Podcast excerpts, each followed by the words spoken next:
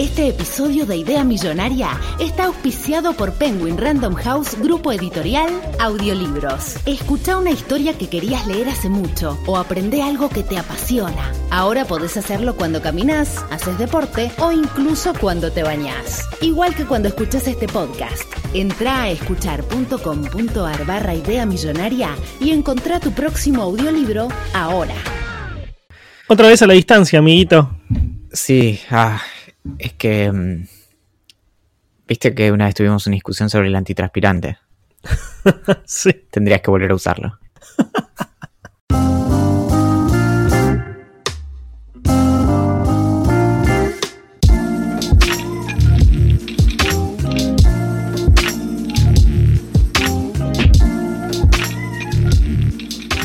Casi 75 horas pasaron en estas tres temporadas de Idea Millonaria, acá, frente al mar, frente a la inmensidad de las posibilidades que trae el futuro y que nos quita la vida despiadadamente. Mi nombre es Valentín Muro, pero creo que ya es hora de que la gente empiece a llamarme por mi título nobiliario. Don Valentín de las Casas con Pileta Murolo, conde de la Villa Frutilla y señor del café con leche. Y para acompañarme en este principio del fin, el Servicio Penitenciario Federal tuvo la cortesía de prestarnos por un rato a la persona con quien sueña Valeria Massa cuando duerme siesta, la raíz de al menos un tercio de las controversias del 2019 en la revista Living. El responsable de rediseñar los signos de puntuación para la Real Academia Española es el papa de esta ensalada ortodoxa rusa y quien te cuida por las noches es inevitablemente Axel Marazzi. Hola, amiguito, ¿cómo andás? ¿Todo bien? Sí, sabes que hace mucho que quería meter en una presentación algo de papa y de papa en sentido de el papa y en sentido de lo que se come y Rusia y todo. y es como me, me Quedó sí, justo. cayó. Bueno, este no es el último episodio de la temporada. ¿Cómo que no? No, no, no, porque esto es eh, es como un tiempo afuera del tiempo. Yo pensé que era el último episodio. Son vacaciones de la realidad. No, después del 23 vendría el 24, pero este es el 23 bis. Ahora entiendo todo. Es como en mi edificio, que en, el, en mi edificio no existe el, el departamento 13. Tenés 11, 12, 12 bis, 14. Eso es porque el departamento 13 se dice que da mala suerte, ¿no? Y que mucha gente no quiere comprarlo por ese motivo. El, el 13 da mala suerte. O sea, el, el número, no el departamento. Claro, sí, sí, a eso me refería. Mira vos, lo mal que tenés que estar psicológicamente para pensar que por vivir en el departamento 13 te va a traer mala suerte. Lo, peor es que yo vi esa plaquita muchas, muchas, muchas veces hasta que en un momento dije, entiendo todo. O sea, en algún momento pensé como debe haber otros, como, no sé, 27 bis o cosas así. Y no, no, claro, es el único, es el único que, que se salta. Que de algún modo igual podés pensar como... Esto, es, esto nos remite a el, el nombre de la rosa de Humberto Eco, ¿no? Como el- la cosa y el nombre. Pero el departamento 13, en realidad es el 12 bis pero no es en realidad el 13 más allá del nombre que tenga. Es decir, ¿dónde está el, lo que lo hace em, lo que lo hace 13? Si es porque también depende de dónde empieces a contar, ¿no? Porque imagínate que vos contarás los departamentos desde el fondo hacia adelante, entonces te quedaría como uno de los números más altos este y no uno de los primeros números. Entonces, quizá la mala suerte la tiene por el departamento en sí. Claro, quizás el, el- el problema no está en los números, sino en el lugar. Hay un, hay un muy buen motivo por el cual nosotros no estamos festejando el próximo viernes el cierre de temporada de Idea Millonaria, en el Idea Millonaria en persona número 3, sino, sino que justamente porque es el viernes 13. Y entonces todo esto creo que, que era algo a tener en cuenta, ¿o no? Sin ningún lugar a dudas. Ahora lo que estoy pensando es, no deberíamos nunca más grabar los, las fechas 13, porque no importa si es viernes o si es martes 13, importa que es 13. ¿Deberíamos sacar el 13 del calendario? Deberíamos sacar el 13 de eh, los números. Directamente, claro. Yo creo que eso es lo más lógico. Pero encima si lo pensás, pensá en todas las cosas terribles que pasaron por el número 13, ¿no? Todas las, todas las personas que dijeron como, no, bueno, está bien, eh, sigamos adelante con el, con el número 13 y después se murieron, por ejemplo. O no sé, como yo supongo que todas las cosas como muy, muy terribles deben haber pasado vinculadas al, al 13. ¿Qué, cu- ¿Cuánto dolor hubiéramos ahorrado a la humanidad si nos hubiéramos deshecho de, de este número hace ya mucho tiempo? Yo creo que todo el dolor, básicamente. Encima, claro, yo, yo lo que no entiendo es cómo esto no, no, no llegó, no, no se volvió agenda política de nuestros gobernantes. Como, ¿por qué no? En, tantos discursos, en tantas cuestiones, como hablan de la pobreza, yo qué sé, pero en última instancia, si, si todo remite a, este número, que no sé, no sé. ¿Querés que te cuente una verdadera pesadilla? Eh, te quiero contar una yo antes. ¿La tuya es una pesadilla de verdad? No, la mía es algo que hubiera sido terrible y hubiera sido una realidad. Ah, no, yo te quería contar algo que por ahí ya te conté antes. Bueno, la fobia del número 13 se llama triscadeicafobia. Esto ya lo sabes. Triscaidecafobia. Eh, que nada, bueno, tiene, está fundamentado en muchas cuestiones, como, eh, como la cantidad de lunas llenas en el calendario, o cuántas personas había en la mesa de la última cena. Mira. Chan chan. Chan chan. No, mi pesadilla, con la, mi pesadilla recurrente ya es tan recurrente que ya la conozco, pero mm, suelo soñar que se me rompen cosas. Y por lo general son pantallas de cosas. Ya me lo has contado. Creo que ya lo has contado al aire. Y yo también, ¿sabes por qué me acuerdo? Porque una vez soñé que se me rompía la pantalla del iPhone. Claro, pero yo me di cuenta de que, del mismo modo que hay personas que tienen como, no sé, pesadillas terribles, como que se caen o que, no sé, que no sé, que se mueren o que algo explota, yo no sé cuáles son las pesadillas, pero me pasa que las últimas veces que tuve esto, como que me di cuenta de que ya si se me rompe algo probablemente sea un sueño. O sea, la próxima vez que se me rompa algo en la vida real voy a decir como, seguro estoy soñando. espero que sea así, espero que sí, que sea así, que no te... Bien, ¿qué te... ¿cuál es tu pesadilla? No es tanto una pesadilla, es, es algo terrible que posta me hubiera puesto muy mal. Que es, viste que para los que no tengan bitcoins, explico que yo tengo poco, muy pocos céntimos de bitcoins, pero que céntimos de bitcoins, como salen tan caro uno entero, son algunos cientos de dólares. Yo creo que tengo algo así como 500 dólares en bitcoin. A la flauta. Para, para, lo importante es con cuánto partiste. Y partí con mucho menos, partí creo que algo así con 200 dólares. Ok, ok, bueno, bastante bien, duplicaste y un cachito más. Claro, sí, en un momento incluso llegué a tener como 900 por, por, el aumento este del Bitcoin de hace un año más o menos, que llegó a valer casi 20 mil dólares o un poquito más de 20 mil dólares. Y nada, lo, lo holdeé, o sea, lo mantuve, no lo vendí porque no, es mi intención venderlo ahora, pero hubiera estado bastante bien. Hoy está a 7500. Sí, hoy está a 7500 y cada tanto sube a más de 10 y a veces baja y a veces sube, pero nunca pasa mucho los 10. Igual, em, en promedio de los últimos 6 meses, esto está al doble de lo que estaba hace un año. Sí, eh, sí, sí, es que en general todas las inversiones que se hicieron en Bitcoin, incluso, porque lo que pasa es como, hay momentos en los que sube muchísimo y si lo hubieras vendido ahí sí hubieras ganado un poco más, pero después vuelve a caer, se vuelve a mantener y demás, y casi siempre la, gente experta en esto y demás dicen que como es lo normal y que siempre se sigue ganando. A no ser que compres cuando el Bitcoin está a 20 mil dólares y lo vendas cuando está a 7 mil, ¿no? Obviamente. La, no, claro, la cuestión ahí es el, juego largo, ¿no? Como siga a la larga. Porque si lo ves en el, en el, en el corto plazo, estás perdiendo, ganando, perdiendo, ganando. Y ahí es donde, bueno, también es el asunto de, bueno, no ganaste cuatro veces, pero ganaste el doble, ya es un montón.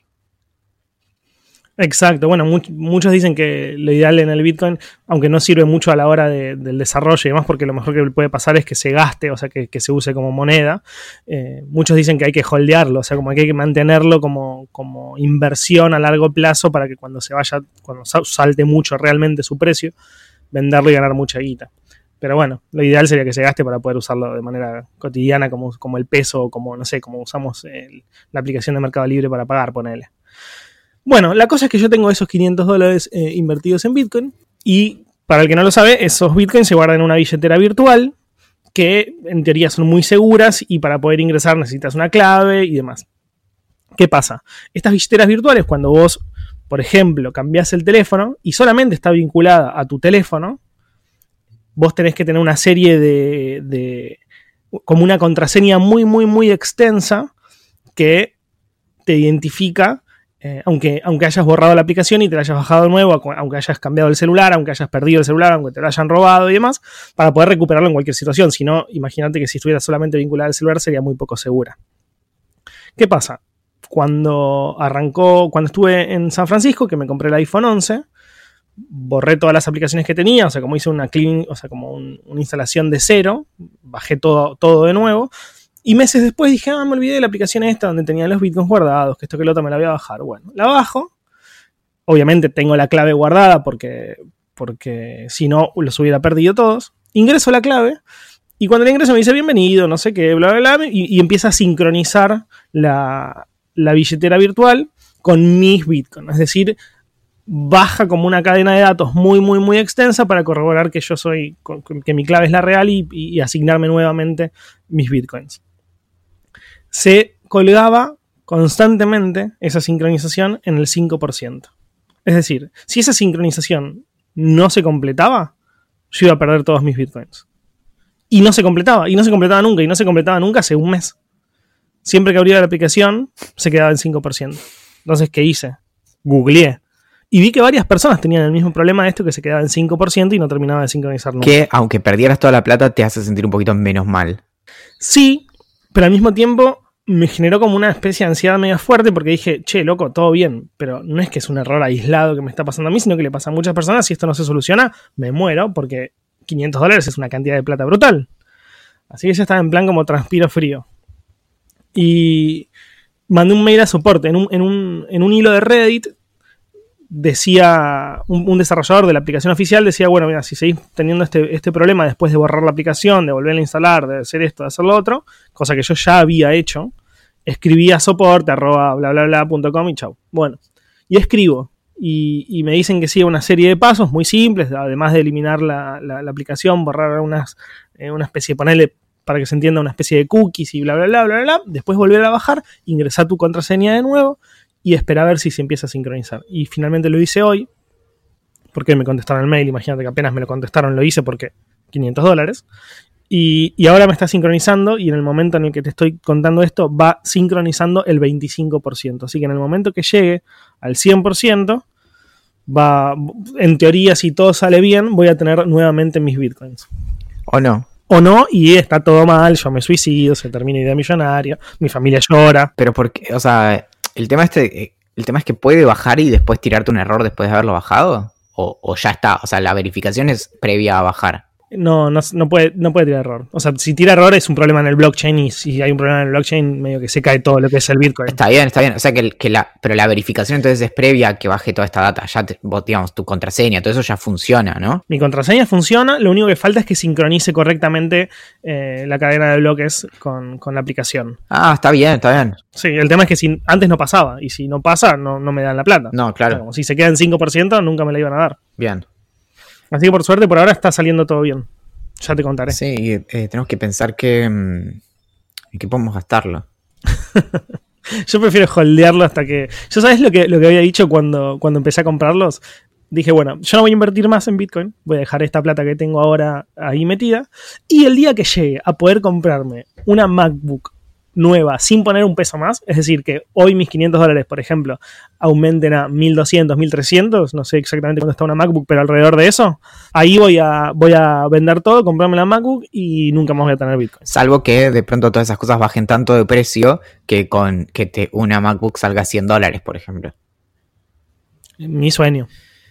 Me compro 10. Tenemos fecha entonces para nuestro propio eh, nuestro próximo encuentro de idea millonaria, ¿verdad? Finalmente nos atrasamos mucho, pero lo logramos. sí. Ay, si supieran. El próximo viernes 20 de diciembre en la ciudad autónoma de Buenos Aires, en Oro 2476, en el bar Wherever, que es en el mismo lugar donde hicimos la segunda juntada de idea millonaria. Vamos a estar desde las 7 y media de la tarde ahí, probablemente desde las 7 esperando a que vengan un montón de personas y nos digan, tengo una pregunta gram en vivo, por ejemplo. O hagan, o, hagamos una eh, competencia de, de, trompetas imaginarias. O uh, vengan con sus ideas millonarias. Y vamos a estar ahí con nuestros anotadores. Sí, o que simplemente nos digan qué genios que son, no puedo creer lo bueno que esté el podcast, no, no paro de escucharlo, lo escuché 10 veces la misma temporada. Sí, o Valen, eh, es verdad que podés hacer eh, malabares con tres vasos con media, eh, medio llenos de cerveza. Por favor, díganle eso, Valen, con este borracho que quizás intenta. ¿Sabes qué necesito? Una. Existen las pipas de agua, pero no, no, no, no estoy pensando en una pipa de agua como para de, de tipo fumar porro sino pipas de agua como esas que tienen como burbujas de los dibujitos y eso? Es una muy buena pregunta. Seguramente sí.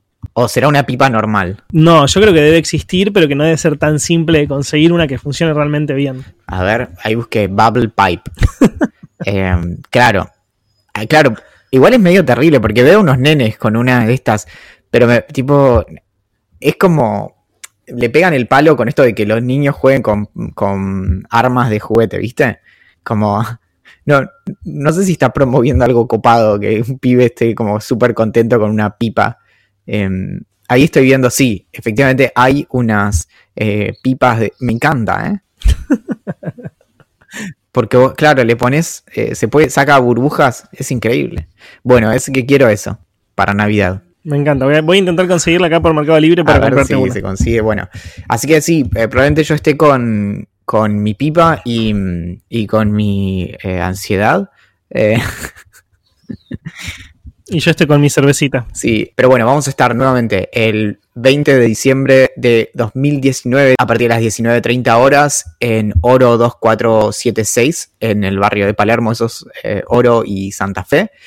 Eh, para las personas que sean parte del VIP de Idea Millonaria, que se pueden sumar en vip.ideamillonaria.com, eh, la primera cerveza viene por cuenta nuestra. Y además, para las personas del VIP va a haber algunas eh, novedades y regalos vinculados a, en parte, al último regalo que hicimos. Hasta ahora, si recuerdan, en el, en el, en el primer, en la primera juntada teníamos las trompetas de, de Idea Millonaria. En la segunda repartimos eh, unos sets de imanes de Idea Millonaria que hizo la gente de Kepin Kepan Imanes. Y ahora hay, va a haber una tercera idiotez que todavía tenemos que resolver para, para repartir en la fecha. Además, para las personas que sean parte del club de libro Legrand, vamos a estar repartiendo no uno, sino dos libros, el de octubre y el de diciembre.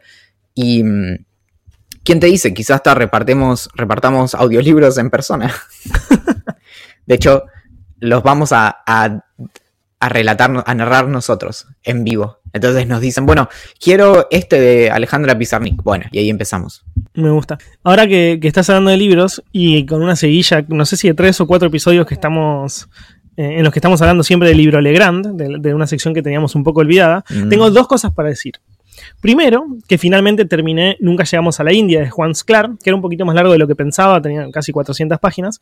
Eh, mantengo lo que dije, es un librazo espectacular. Yo siento que es como que se separa un poco en dos el libro. eh, una parte es la que, la que él está en India y como medio quejándose un poco de todo lo que tiene alrededor y sufriendo y medio muy, muy, muy deprimido y como no pudiendo olvidar algún- un, un amor en Buenos Aires, como no pudiendo superar algunas cosas. Y después la última parte que se pone mucho más oscura, mucho más triste, mucho más... No sé si la palabra... No, no es introspectiva porque no es de él, pero sí como se arma una relación muy, muy, muy... Muy triste, y no, repito triste porque no quiero spoilear nada, pero me pareció que es un libro fantástico. Me puso muy triste igual la última parte, o sea, medio que casi me pongo a llorar porque es muy dura, pero, pero recomiendo el libro igual que como, como lo recomendé las veces anteriores. Realmente es un libro que me encantó mal y, y- me gusta mucho. Ya, ya lo recomendé mucho, es claro. El libro anterior, Los 14 cuadernos, también me parece fantástico eh, y mucho más tranqui y relajado, pero este está, está, espectacular.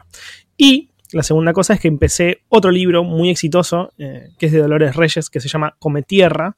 Lo empecé ayer, voy al 30%, es un libro cortito, debe tener 150 páginas, así que si sigo así, en menos de una semana lo voy a terminar y lo voy a poder comentar en el próximo capítulo, pero soy muy colgado, así que no esperen demasiado. Eh, el libro trata sobre una piba jo- joven que, que justamente como lo dice el título de, su, de la novela, cuando come tierra... Para, para, para. Sí. Te, te- eh, te adivino yo, ¿no? De- te, te puedo tratar de adivinar de qué, ta- de qué trata. Dale. Si la pegás es porque leíste la sinopsis, porque es imposible, querido. A mí no me mentís. Va, bien, pero no me interrumpas, ¿sí? Ok. La historia de Cometierra sigue a Mercedes. Mercedes es una chica que creció en el interior, en Corrientes, y de chica, cuando los padres tienen un, un accidente y fallecen los dos en, en el acto, se tiene que venir a vivir acá al pueblo de 9 de julio, en provincia de Buenos Aires, y ahí va a vivir con eh, su abuela. Su abuelo vive en el mismo pueblo, pero están peleados hace mucho tiempo, así que no se hablan. Y entonces Mercedes empieza ahí a tener una relación en un pueblo que es, ni siquiera es 9 de julio, es ahí cerca, es un lugar que tiene 453 habitantes. Y Mercedes, en el medio de todo eso, se da cuenta de que tiene cierta habilidad, eh, estamos hablando de alguien que tiene muy, es muy chica, se da cuenta que tiene una habilidad gastronómica muy, muy especial en donde aprende a hacer eh, pastelitos con tierra, ¿no? Como cuando hacíamos los chicos en el, en el patio. Entonces abre el primer restaurante de tierra de Argentina, sino del mundo, y todo esto sigue su carrera gastronómica en, el, en una mezcla entre lo que sería la gastronomía eh, boutique, tipo Francis Malman y demás, y por otro lado toda la industria, que en Argentina es muy importante, de las canteras y demás, que es básicamente la industria de eh, la tierra y los materiales y demás. Entonces, la historia sigue cómo ella logra unir estos dos mundos que nadie hubiera vinculado, no sé, como eh, la industria de la construcción con la industria gastronómica. Come tierra. Bien, absolutamente todo lo que dijiste está mal. Todo, todo, todo, todo. No la pegaste con nada. Absolutamente. O sea, quiero decir que podría eliminar esa parte del episodio y que todo sigue igual. Eh, pero me gusta tu capacidad de imaginación. Come Tierra, que como decía es de Dolores Reyes, trata sobre una chica jovencita que tiene el poder de encontrar personas si come la tierra donde esa persona estuvo antes. Es decir... No estaba tan mal. No estaba tan mal. Eh, dije que había una chica y que hacía pastelitos de tierra. Bien, claro, bueno. Esos pastelitos de tierra se los come y encuentra a personas, tanto mujeres como chicos y demás, desaparecidas. Y trata un poco como dije, leí, un tercio del libro, pero es muy interesante porque se arman relaciones muy profundas. Eh, ella, los padres, como bien dijiste, no murieron por, una, por un accidente, pero no están en su vida. No voy a contar por qué, o lo poco que sé. ¿Y vos que me criticabas? Y yo que te criticaba. Y ahí, ella vive con la tía, con una tía que es muy mala con, con ella, y con su hermano, que tiene una relación preciosa y que, está narrada de una manera muy, muy, muy linda. Eh, y bueno, y todos los problemas que le genera un poco tener este don, eh, o cómo sufre ella por tenerlo, o cómo sufren las personas que están alrededor, o la discriminación, o el miedo y demás. Eh, no la conocía Dolores Reyes, no sé si tiene otros libros, pero, pero me encanta cómo escribe. Me encanta cómo escribe y todas muchas personas que yo como, como que me gusta lo que leen y me gusta lo que opinan de lo que leen y que tenemos gustos similares, todos me recomendaron el libro y, bueno, ya la semana que viene le voy a contar bien todo cómo se desarrolla y, si, vale la pena leerlo o no. Pero está muy bueno. Yo estoy leyendo desde hace unos días y estoy haciendo la gran Axel de subir partes a, a Instagram del libro eh, Seinfeldia, que no, no recuerdo la, la, autora, ya te digo, que es un libro como alguien me lo criticó en algún comentario o algo diciéndome como, bueno, que era un anecdotario de la serie Seinfeld. La, autora es Jennifer eh, Armstrong. Y es cierto, es, es un anecdotario de, Es como un show acerca de la nada, lo cambió todo, es el subtítulo. ¿Y vos viste Seinfeld? No, no vi Seinfeld. Bueno. Em, cuenta, bueno, la, serie tuvo eh, nueve temporadas, estuvo casi diez años al aire, y mm, cuenta cómo, cómo se fue dando de una manera como, para que te des una idea de, de tipo datos mínimos, pero la primera temporada tuvo cinco episodios que en realidad hicieron un piloto y lograron conseguir una guita como muy por izquierda para hacer cuatro episodios más, así que tuvo cinco episodios. La segunda temporada lograron hacer 13, o creo que les encomendaron 13 eh, y salieron solo 12, y recién la tercera tuvo como los 22 capítulos que tiene una temporada normal. Y te va contando, bueno, cómo todo era muy raro y cómo los chabones, eh, sobre todo Larry David y Charlie Seinfeld, tuvieron que... Mm, nada, hacían todas cosas como que en realidad solamente funcionó porque les confiaron mucho con que los delirios que ellos hacían eh, podían tener algún sentido. Y por ejemplo, Dan, hay un episodio de la segunda temporada que transcurre todo el episodio, los, los 20 minutos, en como en la, en la zona, ¿viste cuando vas a un restaurante y te ponen en una lista para que esperes? Sí es, eh, son los 20 minutos de ellos ahí y en realidad tipo, no, no pasa nada más, son como las conversaciones en tiempo real de ellos esperando para que les den la mesa en el, en el restaurante, y que es un restaurante chino. Y mm, claro, y eso como los ejecutivos de, del canal y demás no, no, entendían, decían, incluso el personaje, el, el actor que hace del recepcionista, decía como, esto es de verdad como e- esto es lo que quieren que yo haga, como no, na- ningún, de, de ninguna forma tenía sentido y sin embargo ese capítulo para, el- para los críticos fue como wow, increíble, como que están haciendo esto súper distinto, bueno, y ahora, no sé, iré por un 20-25% del, del libro y va como medio que va agarrando ejes y te va contando anécdotas al respecto. Y al menos yo lo disfruto mucho porque no, no necesito mucho más, no, necesito como un estudio eh, como longitudinal de, de Seinfeld y no sé qué, sino que realmente con- me interesa, me, me divierte esto de estar leyendo viñetas, como, ay, bueno, y cuando grabaron tal episodio pasó tal cosa, y vos decís, ah, qué divertido. Que también creo que tiene que ver con eso, con las expectativas eh, de, que ponemos frente a un libro, ¿no? Obvio. Sí, bueno, para fanáticos de, de Seinfeld les va a encantar seguramente. Digo, van a sentir lo que Claro, sentís vos. Que, no, y que, pero incluso por- porque era, había gente que le encanta Seinfeld que, me- que lo criticó por eso, pero no sé, o sea, ¿qué era la- ¿cuál es la otra ex- expectativa? Si es como, no sé, un, un, digamos, un libro que analice algo más, no sé, esto realmente es, es como, en algún sentido, es un poquito como misceláneas, porque tampoco es que tiene un gran, hasta ahora, arco narrativo, sino que, ah, cuenta cosas acerca de la serie y está perfecto. Claro. Sabés que dijiste algo eh, que me estabas copiando de, de esto de subir eh, párrafos o, partes del libro eh, a redes sociales. Y me pasó algo muy curioso. Porque con, con Esclar, con el libro Esclar, subí muchas, muchos quotes y demás. Y el Kindle es perfecto para eso porque permite como subrayar texto y, y ubicarlo en determinado lugar de la pantalla para que quede bien. Y, y me iba a comprar Come Tierra en papel porque lo que me gusta, no sé, yo siento que los amantes de los libros como que amamos mucho el objeto. Y yo amo los libros y me gusta mucho tenerlos, sobre todo incluso cuando me gustaron mucho que lo leí en Kindle, me he comprado libros después solamente para tenerlos en mi biblioteca y que esté ahí. Y ni siquiera los consulto, la verdad, porque no releo libros y no vuelvo a esos pasajes ni nada, pero quiero tenerlo y me gusta. Entonces dije, bueno, voy a, voy a comprar Come Tierra porque ya leí, vengo leyendo mucho en digital y bla, bla, bla, bla, bla. Pero después me di cuenta de que se me iba a compli- complicar mucho subir quotes con el libro en papel y tampoco quiero subrayarlo. Entonces dije, no, no voy a hacer eso. No me voy a comprar el libro en papel, me lo voy a comprar digital para poder seguir subiendo quotes a Instagram. Y eso es lo que hice. Así que, no sé, más millennial no lo puedes conseguir. A mí me pasó eso. Igual muchas veces eh, consigo las dos versiones, pero también eh, el problema es de, yo, la mayoría de, lejos de la mayoría de mis libros, te diría 95% de mis libros son paperback, Claro. son- no son de tapa dura. Y entonces no se mantienen abiertos y de hecho los, los agarras tres veces y ya los deformás y está bien. Yo me digo que estoy en paz con deformar mis libros porque, no sé, se, se rompen y demás. Por eso son tan baratos también. Si quieres otra cosa, paga más.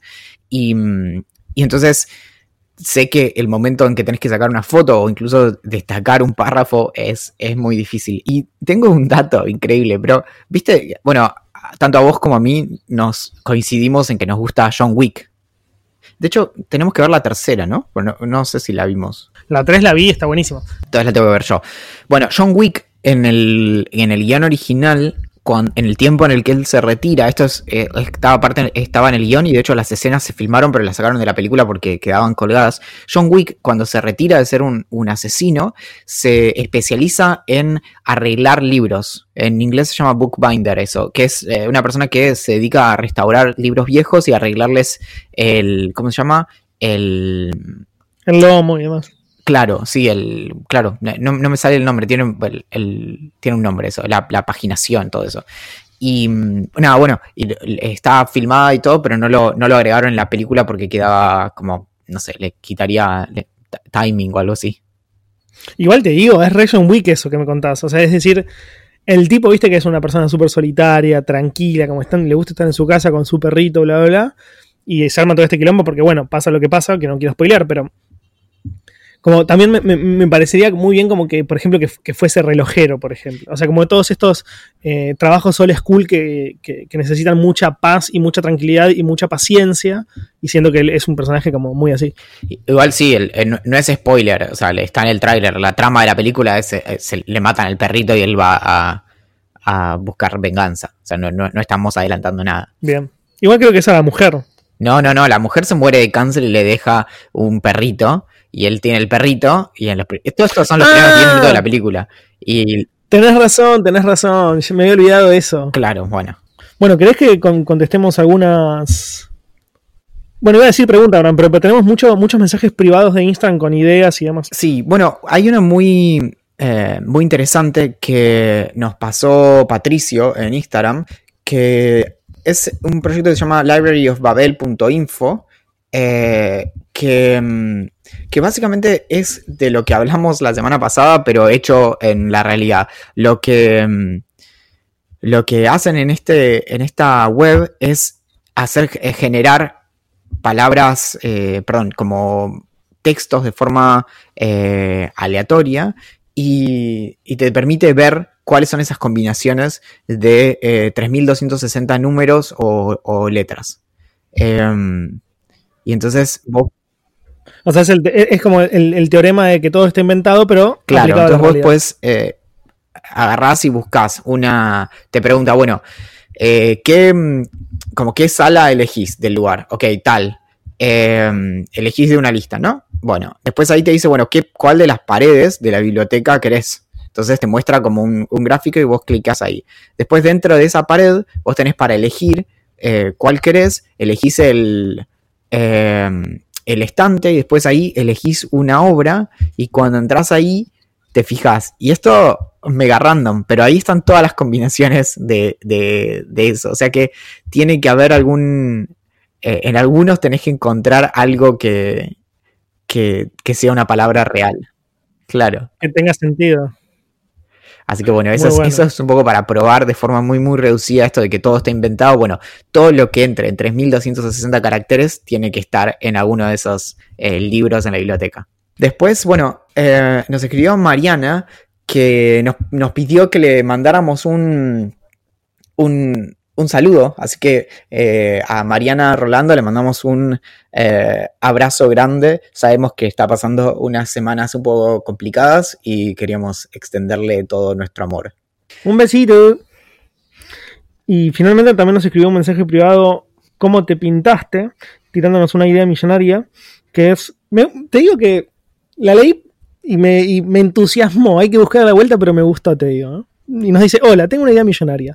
Un libro digital con todas las referencias y enlaces mencionados en el podcast sería uno por temporada y el costo sería el tiempo invertido, que es mucho, pero después todo sería ganancia. Es decir, mm, hacer un, hacer un libro de idea millonaria eh, por cada temporada con todo lo que vamos nombrando. Está bueno. Sí, lo pensé y de hecho nosotros hicimos bastante poco de eso de volver atrás. Sí, sería muy interesante, ¿no? En algún momento dar como regalo para el VIP un tipo una publicación puede ser digital de como toda la sabiduría tirada hasta ahora, como de todas las cosas de las que hemos hablado, como so- incluso solo las recomendaciones de libros eh, serían sería algo interesante. Te quería contar algo que me enteré que me, me pareció muy, pero muy bizarro, que es que existe una condición médica, es increíble, existe una condición médica en donde podés ser alérgico a, a tu propio semen, a tu propia eyaculación. Entonces, después del orgasmo, te empiezan a agarrar eh, como síntomas como parecidos a que tengas fiebre, como si te, como si básicamente algo te estuviera atacando el cuerpo, si entras en contacto con, con- básicamente con, con, con lo que acaba de salir de tu cuerpo. Oh, no, es una- eso sí es una pesadilla. Es increíble. Pero bueno, son esas cosas que eh, no sé, no lo puedes creer. Bueno, tenemos algunos, Dale. Tenemos algunos mails. Eh, el primero es de Pablo Ferreira, que nos escribió y nos dijo: eh, Primero que todo, quiero aclarar que este mail no es para leer en el podcast. Así que, bueno, Pablo, Pablo nos escribe porque tiene un, un proyecto, tiene un podcast que se llama Eureka, o un proyecto de podcast, y nos dice algo muy especial. Dice: Tengo a mi propio Julián Príncipe para la cortina musical. Ok, Julián Príncipe hay uno solo, pero está bien. Y en el podcast va a hablar sobre tecnología, pero de temas en particular, como innovación en medios de comunicación, medios de transporte, modelos de negocios, innovación en la industria audiovisual, o sea, bastante amplio. Lo va a conducir él, pero va a invitar a, a distintas personas a los temas. Ahora, el motivo por el cual nos escribe es para que seamos sus padrinos podcasteriles y que le aconsejemos qué hacer, cómo grabar y cómo producir los episodios. Bien. Yo no tengo problema en ser padrino, pero mm, Los padrinos mágicos. lo- lo- lo- los padrinos podcasteriles me encanta. Em, lo único que necesita para empezar es como una base mínima de, hardware y el resto medio que, que, es constancia y obviamente tener una idea de, de- qué va a tratar y qué va a ser y como y seguir como esa línea para que la gente que, que escuche entienda de qué se trata, porque si yo escucho un podcast de cine y me terminas hablando de series, bueno, no. O si escucho un podcast de cine y me terminas hablando de ciencia, de tecnología, y no, no es lo que quiero. Pero, no sé, creo que, que- eso es todo. Y después los nervios de hacerlo, es medio... Yo también estaba muy nervioso de hacerlo, nunca había hecho radio demasiado tiempo. Vas saliendo y vas aprendiendo. eh, seguramente si escucho los primeros episodios de Idea Millonaria nuevamente me daría vergüenza ajena, pero es un aprendizaje y es un proceso y, y te va a salir increíble. Yo creo que tiene que. mm, que lo, lo primero que hay que hacer es primero animarse y empezar a grabar y demás, no, no dar muchas vueltas porque te das cuenta de, incluso de muchas cosas de la, de la preparación en el momento que estás grabando y a veces podés llegar a sentir que perdiste tiempo preparándote eh, para cosas que en realidad no eran lo que después necesitabas. Eso por un lado. Después, respecto, esto pasaba lo mismo con los newsletters. Si podés tener material para varios episodios por adelantado, mucho mejor porque podés empezar ya a pensar en eso y no estás como corriendo semana tras semana. Entonces, como para quien quiera empezar un proyecto de podcast, pensar a quién se le está hablando, sobre qué tema, qué duración tiene que tener, escuchar podcast y buscar referencias y tener preparado el contenido eh, a lo largo de, de cierto tiempo, no sé, pensar cuatro o cinco episodios para adelante. Nosotros cuando hicimos Puede Fallar teníamos más episodios que los que de hecho grabamos ya preparados desde el arranque. Entonces eso también nos servía para poder ir produciendo de a poco, semana a semana, no solo el episodio que tocaba, sino los siguientes. Y después grabar y fijarse y si hace falta grabar varias veces el mismo episodio, eso también es válido. Y probar, creo que dado que el, costo de entrada de los podcasts es tan bajo, eh, te, puede, te permite eso, como probar y, y ver qué pasa. Sí, y un detalle que, que pensé cuando, cuando vos dijiste de, regrabar episodios y demás, nosotros lo que hacemos siempre con Valen, porque ya nos ha pasado, pocas veces, pero nos ha pasado, siempre que empezamos a grabar, grabamos unos segunditos de testing, vemos si efectivamente grabó y después empezamos a grabar el episodio, porque nos ha pasado, por ejemplo, de que incluso acá grabando a la distancia, ya con bastante experiencia, eh, grabamos con, los, con, el, con el micrófono de, de la MacBook en vez del micrófono que teníamos realmente conectados. Eh, o, por ejemplo, empezamos a grabar y, se escuchaba muy mal porque un cable estaba mal conectado. Entonces, hacer como esos test mínimos te van a ahorrar muchos dolores de cabeza o, de, o tiempo en realidad porque vas a tener que grabar todo nuevamente. Tenemos un último correo de Francisco Leto que nos escribe desde Europa. Y dice, no sé si cuando Valentín dijo que si alguien antes pensó sobre el teorema que muestra que todo está inventado fue Borges, lo dijo con conocimiento del texto o solo con conocimiento de Borges, pero sí, Borges pensó y escribió al respecto. ¿Viste? Mi intuición estaba bien o me, me lo dictó el inconsciente. El cuento se llama La Biblioteca de Babel y es fascinante. Es hasta el momento el único texto que me dejó sin dormir literalmente y sin eufemismos. Lo leí inocentemente hace muchos años antes de ir a dormir y el sol me encontró despierto muchas horas después mientras le seguía dando vueltas a la idea. Si no lo leyeron, vayan y léanlo, son menos de 5 páginas, los espero. ¿Listo? Bien, seguimos. Borges, que no tenía ni gigas ni discos, usa una biblioteca, pero la idea es la misma. Y los libros de Borges, o los archivos de un giga de Martín, o los CDs de Valentín, son básicamente lo mismo. La idea de que todo el conocimiento posible del universo, real o ficticio, verdadero, falso, exagerado o debatible, entra en una cantidad no, no infinita de cosas. El tamaño de lo que se quiere saber no importa, ya que si no entra en un giga, la continuación estará en otros archivos de la colección y estará varias veces en diferentes formatos, codificaciones e idiomas y hasta en zips autoextraíbles para nuestra comodidad. Quizás la parte más valiosa de la colección sea el índice de la misma, rodeada de una cantidad no realmente infinita, pero casi de falsos índices, donde rápidamente poder buscar lo que uno quiera. También contendrá sin duda múltiples algoritmos que nos permitan distinguir el conocimiento verdadero del falso y los verdaderos índices de los falsos. Lamentablemente ninguno de esos algoritmos será uno que funcione. Besitos a Gödel y Turing, los queremos. De otro día hablamos de chiste. La pregunta entonces es, ¿es el conocimiento finito? ¿Existe algo que se pueda saber y no esté en la biblioteca? ¿Cuántos pares son tres botas? ¿42? Los quiero mucho. Abrazo millonario, Francisco. Voy a tener que leer el cuento de Borges porque no lo leí, pero me entusiasma y me atrae muchísimo. Así que hoy lo voy a leer. Qué hermoso. Sí, me encanta cuando nosotros tiramos algo completamente gratuito y de repente nos dicen como, sí, bueno, de hecho eso tiene algo de sentido. Si lo escribió Borges, seguro que algo de sentido debe tener.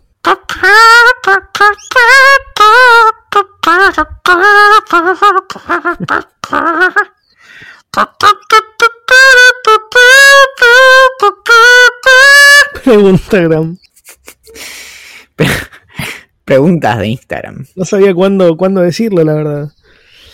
Los Maca nos pregunta. Ah, seguía, seguía. Los tres libros más que más.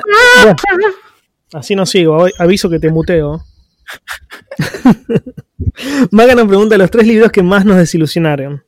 Desilusionaron, pero bien dicho. Yo no leo libros que no me están gustando, así que mm, probablemente uno de los libros que con los que más ex- expectativa tenía, pero que me terminaron, lo terminé dejando porque no me gustó, es decir, se podría decir que me desilusionó, es el de, el de John Toole, ¿es? Eh, ah, Sí, el, no, Steve, creo que es. la, es- la conjura de los necios. ay, cualquiera. La conjura de los necios de. de. Peter O'Toole. ya lo voy a encontrar. De John No. Kennedy Toole. Cualquiera. O sea, estás tirando a ver si pegás como Borges el anterior, pero no, papito. Mejor googlear. Frank, Frank. Frank Toole. Así que no, el único que se me viene a la cabeza es ese, que, tenía muchas eh, expectativas porque todo el mundo decía que es increíble y demás, pero que lo dejé y lo intenté leer dos veces o tres. Ah, me pasó también con Lolita de, de Nabokov, que, que lo empecé varias veces porque está catalogado por muchas listas grosas, tipo la de Time, de la revista Time y demás, como el mejor, no uno de los mejores, como el mejor libro de todos los tiempos de literatura. Pero yo lo empecé muchas veces. Llegué, en un momento dije, bueno, voy a hacer el esfuerzo para terminarlo. Llegué tipo al 70% y dije, no, no tiene sentido, no me está gustando, lo estoy sufriendo, estoy leyendo poco porque no me gusta y lo terminé dejando, pero, pero esos dos se me vienen a la cabeza. No sé si vos tenés alguno. Sí, no se me ocurre ninguno específico, pero tengo como. ah, Me pasa, yo me, suelo ah, básicamente eh, pegar muchas decepciones porque suelo leer muchos libros de consulta o de tipo como eh, ciencia popular y cosas así, mucho como no ficción. Y por lo general hay algunos que tienen unos títulos que son mega prometedores. Y por lo general esos son los más decepcionantes. Y que y ni hablar todos los que tengan alguna enumeración en el título. Como las cinco cosas que tenés que saber sobre tal ya está, ya sabés que esa persona seguro que encontró tres y después los otros dos medio que tuvo que dibujarlos. Siempre que hay una enumeración, por lo general hay algo que está inflado. Claro. Nos pregunta, esta pregunta no la entendí, la leí antes y no la entendí. Juan nos pregunta, ¿para cuándo un video de, idea, de una idea millonaria? ¿En un bar bebiendo o algo así? Em, Yo te lo hago. no, yo, lo hago. Lo que no entendí es cómo un video. Ya, ya hemos hecho videos y transmisiones en YouTube, se pueden ver incluso en el canal de, de YouTube de Idea Millonaria, pero no comprendo el concepto de, de un video de Idea Millonaria en un bar bebiendo y demás. Ah, Yo lo entendí perfecto. Eh, ¿Viste esos videos? ¿Te acuerdas que yo en una época ponía tipo cosas de Slow TV? Que me ponía como el fuego quemando en tiempo real o eh, un, un viaje en tren entre una ciudad y otra que tardaba 11 horas. Bueno, eso pero en tiempo real, una mesa donde estemos los dos en silencio, una hora con 14 minutos tomando cerveza. Y de pronto nos, nos- por ahí nos sirven otra y no sé qué, y nosotros nos miramos nada más, como de pronto alguien agarra el celular, pero no hablamos una hora. Y la idea de eso es que con el sonido de fondo vos te podés concentrar, entonces te pones a estudiar para la facultad, por ejemplo, y nos ves a nosotros una hora con 14 minutos tomando cerveza. Yo creo que se refiere a eso. Si se refiere a eso, lo podemos hacer tranquilamente. Tranquila. No sé, ¿eh? una hora 14 sin hablar, solo tomando. Yo lo hago habitualmente. Mientras leo. Bueno, pero es leer. Ah, bueno, pero no está, no, no está mal. ¿eh? Cada uno se lleva para leer. Bueno, ahí hay que ver. en- lo podemos poner como uno de los beneficios del VIP. Eh, hay que ver si, si la gente lo vota, lo hacemos. Entonces, ¿Quién, va, ¿Quién va a votar eso? te hacemos eh, uno de los beneficios del VIP va a ser una lista de Slow TV de nosotros como haciendo cosas. Una es esa, otra es una hora eh, 14 de vuelta, nosotros esperando el colectivo que nunca viene. Entonces nosotros como parados, tipo también de vuelta mirando el celular. Eh, puede ser una lista de nosotros mirando el celular en, distintas situaciones. Otra es una hora 14 en una fiesta o en una juntada también, sin hablar con nadie, todos como charlando alrededor y nosotros ahí mirando el celular. Ya tengo tres. Me mato. Me recontra remato. Nos pregunta también cuál es nuestro perfume favorito, de mujer y de hombre.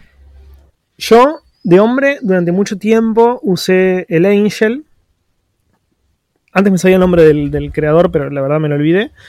Y ahora no tengo uno preferido, tengo varios que uso, tipo tengo el 212, que me encanta mucho.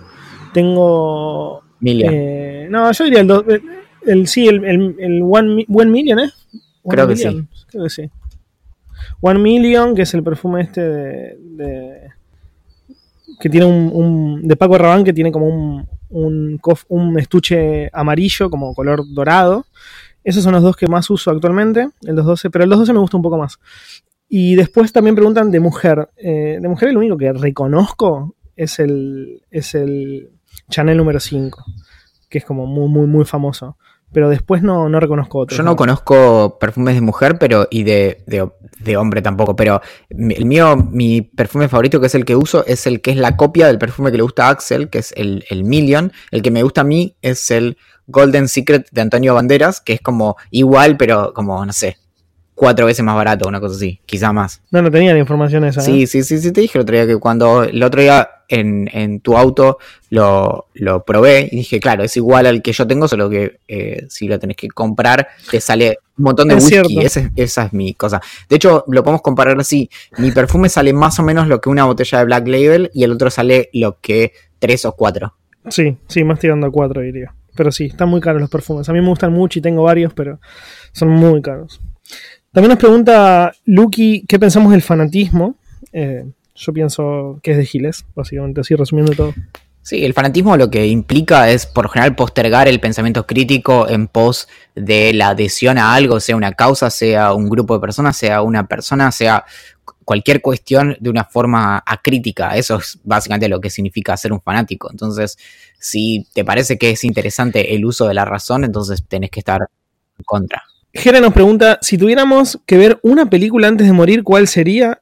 L- Ninguna, porque mucho no me gusta. Si tuviera que ver una sería El Irlandés, que dura tanto que no la voy a ver nunca en mi vida, así que si en un momento me estoy por morir, la pongo de fondo y Eh, una película para... Ah, ya sé, Pineapple Express. Peliculón. Buenísimo. Timo Carbone nos pregunta ¿a qué temperatura ponen el aire acondicionado? Y esta me, me- me parece una pregunta fantástica. ¿A cuánto Eh, pones el aire? No, no pongo el aire. No tengo aire. Bueno, si tuvieras. A 24. Yo la temperatura más baja posible. Y me abrigo. Directamente me pongo, me pongo ponchito, me pongo gorrito, me pongo todo. Sos el enemigo. Soy el enemigo del país. Nahue nos pregunta cuántas personas repiten las mismas preguntas. Si supieras. Eh, no tantas en realidad. No, no, no tantas. Hay algunas preguntas que, que se repiten mucho.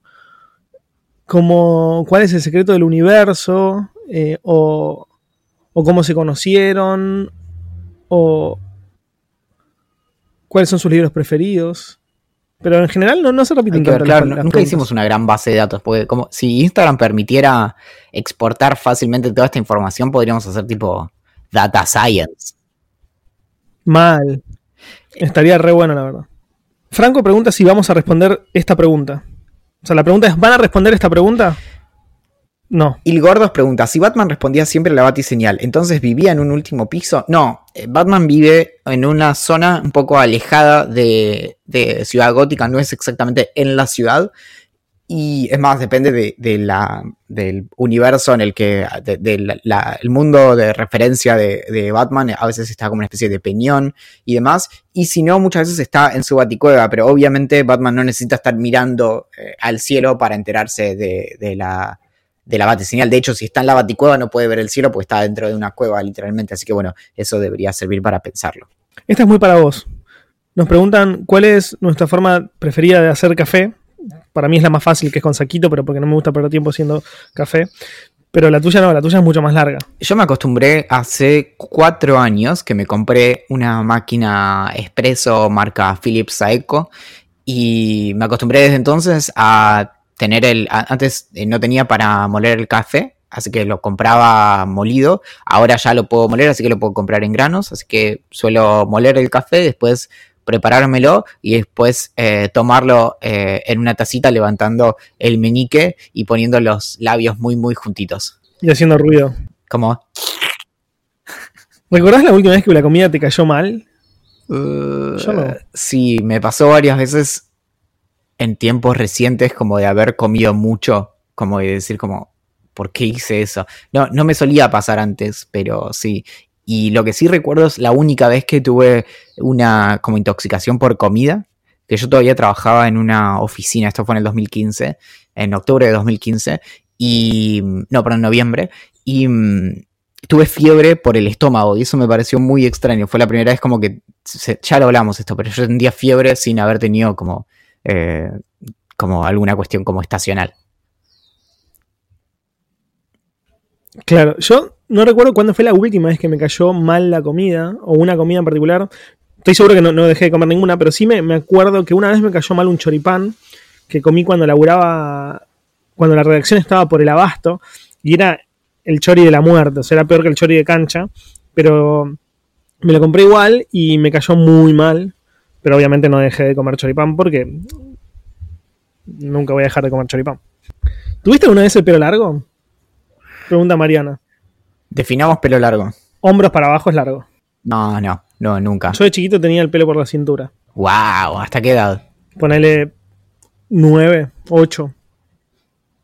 9 u 8. Y cuando me lo corté, que me acuerdo, mira que yo no me acuerdo nada de cuando era pendejo. Me acuerdo de situaciones muy particulares. Pero cuando me lo corté, me fui a llorar a la pieza. Tipo, un montón de tiempo. Muy, muy, muy triste. ¿Por qué te lo cortaste? No tengo ni idea. No sé. Pero después no lo volviste a dejar crecer. No, no, no. Ya después de esa vez no lo tuve más largo. ¿Y qué onda? ¿Y tipo te lo atabas? Sí, me lo ataba. Qué bien, qué lindo. Después eh, vamos a pedirle a tu mamá alguna foto. Ah, y hay fotos. Después voy a buscar alguna y, y te voy a mandar. Bien. Yo no, a lo sumo lo tenía como hasta el cuello, pero no, pero siempre lo, me lo cortaba. No sé por qué, claro, no, no sé. Eh, sí llegué a tener flequillo muy largo en un momento. Como yo, sé que era una cuestión de la época, tipo 2007, 2008, y, y no sé, que me acuerdo que el momento donde yo sabía como es largo es porque me llegaba a la boca, cuando tipo me decían, bueno, me puedo chupar el pelo. Eh, pero ahí ya estábamos en el límite y estaba pronto a, a cortármelo. Que obviamente me lo cortaba yo mismo porque desde el 2005 hago eso. Claro. ¿Sabes que hay una pregunta que no la entiendo, pero porque no tengo claro qué significa reacondicionado? No sé si, si significa refurbished, pero bueno, Fede nos pregunta si tenemos idea qué onda los Kindle reacondicionados, que están a la mitad de precio, pero no, no sabe bien qué onda. ¿Significa refurbished? Sí, sí, sí, es eso, es eso. Ok, eh, mira, yo estuve buscando y hay, y hay Kindles que, que, están, que, son, que son refurbished, o sea, que son recondicionados y son como avalados por Amazon y que tienen garantía de Amazon. Me he comprado productos refurbished, me compré una MacBook, no, una MacBook no, me compré una tablet, no me acuerdo si el iPad, no, no sé. No me acuerdo si una tablet o si una notebook de las que tuve hace mucho, mucho tiempo que era refurbished, me funcionó a la perfección. Suelen ser dispositivos que andan perfecto. Eh, lo malo de estar en Argentina es que si te compras un refurbished y después tenés que cambiarlo, en el caso de Amazon no tienen, eh, no tienen eh, como soporte oficial acá, entonces si bien te lo cambiarían sin ningún inconveniente, tenés que mandarlo a Estados Unidos, a Europa, donde sea que tengan oficial, y después te lo vuelvan a mandar. A mí una vez un Kindle, uno de los primeros que tuve, tuvo un problema en la pantalla, que se quedó como trabada la tinta electrónica, no, como que no se redistribuía por la pantalla.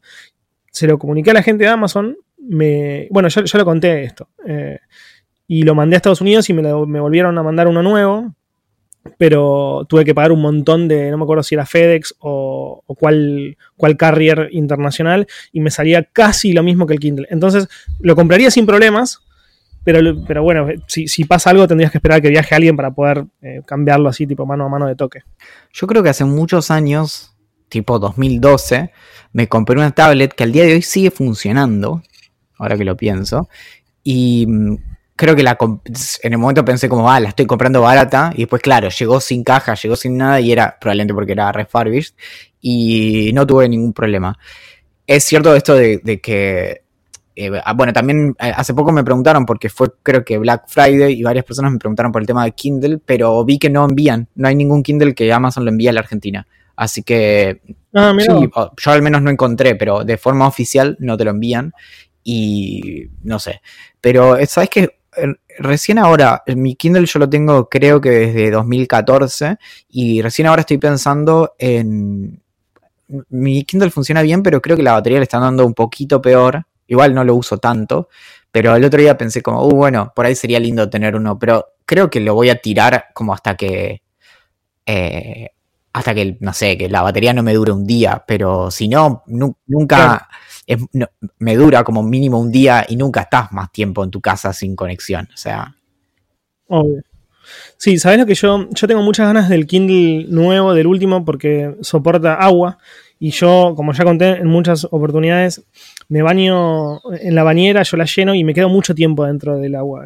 Puedo estar, no sé, dos horas, eh, ya sea viendo una película o, o ahora que, no me importaría que el celular se me caiga dentro del agua porque lo soporta sin problema.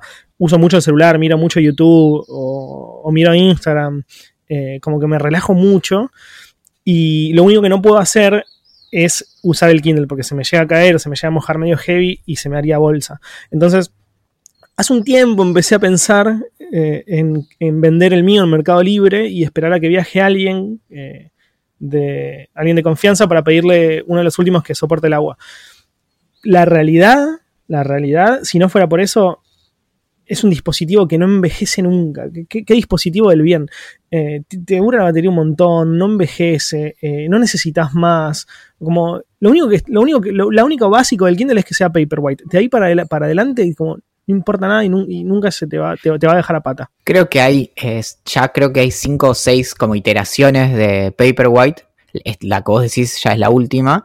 Y creo que hay solo uno o dos, creo que la primera y segunda generación son las únicas que ya no tienen actualización, pero el mío, la última vez que lo actualicé, creo que fue este año y tendrá cuatro o cinco años. Sí, no, es una locura. El mío yo ni siquiera sé cuánto tiempo tiene. Debe tener también cinco años o, cuatro como poco.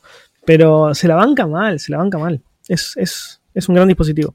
Bueno, amiguito, no tenemos más preguntas. O sea, tenemos alguna que otra, pero medio que llegamos al final. Sí, tenemos hay una de, Santiago que nos pregunta, ¿saben qué coeficiente intelectual tienen? Ah, se me pasó esa. Eh, yo no, no, no lo sé, la verdad. Yo tampoco. Igual ya contamos, yo una vez conté que yo le tengo miedo a, hacerme el test de coeficiente intelectual porque no quiero que me salga que soy tipo idiota, de verdad.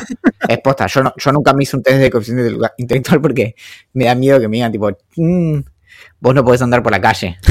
Sos peligroso para los demás. No solo para vos, sino para los demás. Ah, bueno, después eh, Franco te, recomienda, va, le recomienda al señor Ovejo Julián Mar en Spotify, ¿conoces? No conozco, voy a ponerlo. Ahora termino, termino de grabar y, lo pongo. O será Julian Mar. Puede ser. Y... Mm, no, creo que, hemos eh, cubierto muy bien todo lo que nos han preguntado esta vez. Bueno, llegamos al final, amiguito, y nos tenemos que despedir. Dale.